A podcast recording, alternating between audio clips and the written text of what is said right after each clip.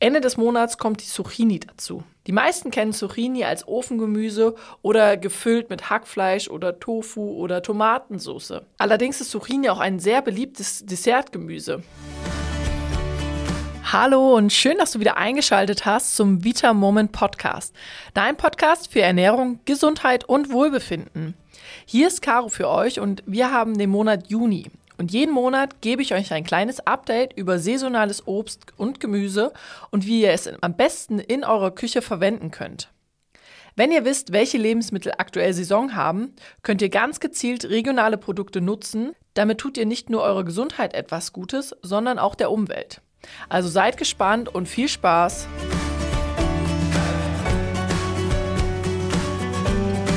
Der Monat Juni wird auch als Bärenmonat bezeichnet, denn Johannisbeeren, Brombeeren, Himbeeren, aber auch Erdbeeren sind jetzt überall zu finden und zu pflücken. Da die Temperaturen immer wärmer werden, sorgt die Sonneneinstrahlung auch dafür, dass die Früchte schneller und mehr reifen und dadurch steigt auch der Fruchtzuckergehalt des Obstes. Und das ist auch der Grund, warum rotgereifte Erdbeeren und auch Himbeeren viel süßer schmecken als vielleicht noch zum Ende des letzten Monats.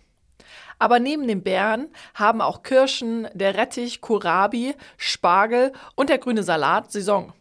Und Ende des Junis können wir dann auch schon die ersten heimischen Brokkolis, Zucchinis oder aber auch Gurken und Erbsen in unseren Gärten finden. Über die Erdbeere hatten wir schon in der letzten Mai-Folge gesprochen und auch der Spargel hat eine komplette Folge bekommen.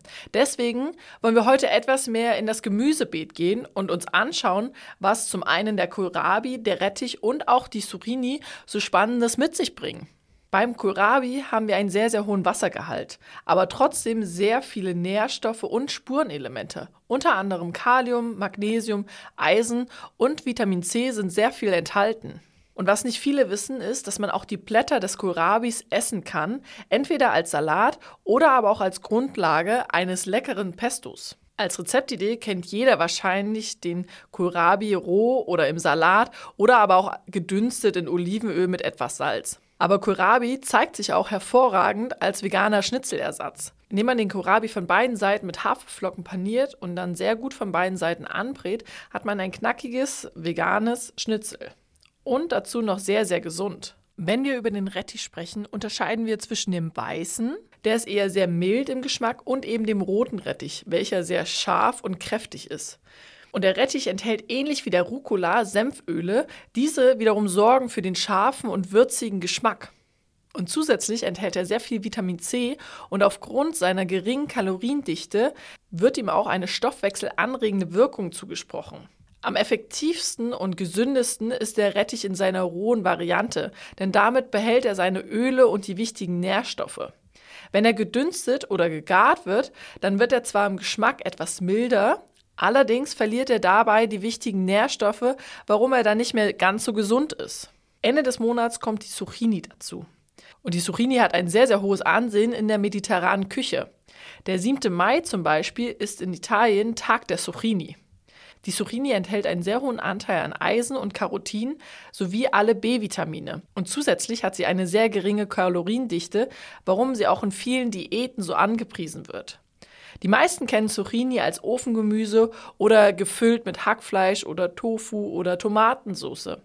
Allerdings ist Zucchini auch ein sehr beliebtes Dessertgemüse.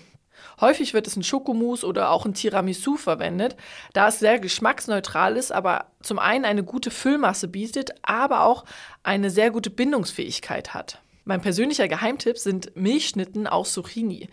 Man nimmt die ganze Zucchini, schneidet sie klein, püriert sie gemeinsam mit Datteln, Mandelmehl und etwas Kokosöl gibt sie dann für etwa 10 Minuten in den Ofen und das bildet sozusagen das Gerüst der Milchschnitte und dann macht man eine cremige Füllung aus Kokosmilch und Cashewkernen und packt sie übereinander und hat eine gesunde, sehr sättigende Milchschnitte. Also könnt ihr gerne mal ausprobieren. Ich freue mich sehr über Feedback zu dem leckeren Rezept. In diesem Sinne wünsche ich euch ganz viel Spaß beim Erkunden der heimischen saisonalen Obst- und Gemüsesorten. In diesem Sinne wünsche ich euch ganz viel Spaß beim Erkunden der heimischen und saisonalen Obst- und Gemüsesorten. Und ich freue mich sehr über ein Feedback dazu oder gerne mal eine Mail, wie ihr die einzelnen Obst- und Gemüsesorten verarbeitet habt. Macht's gut und bis zum nächsten Mal.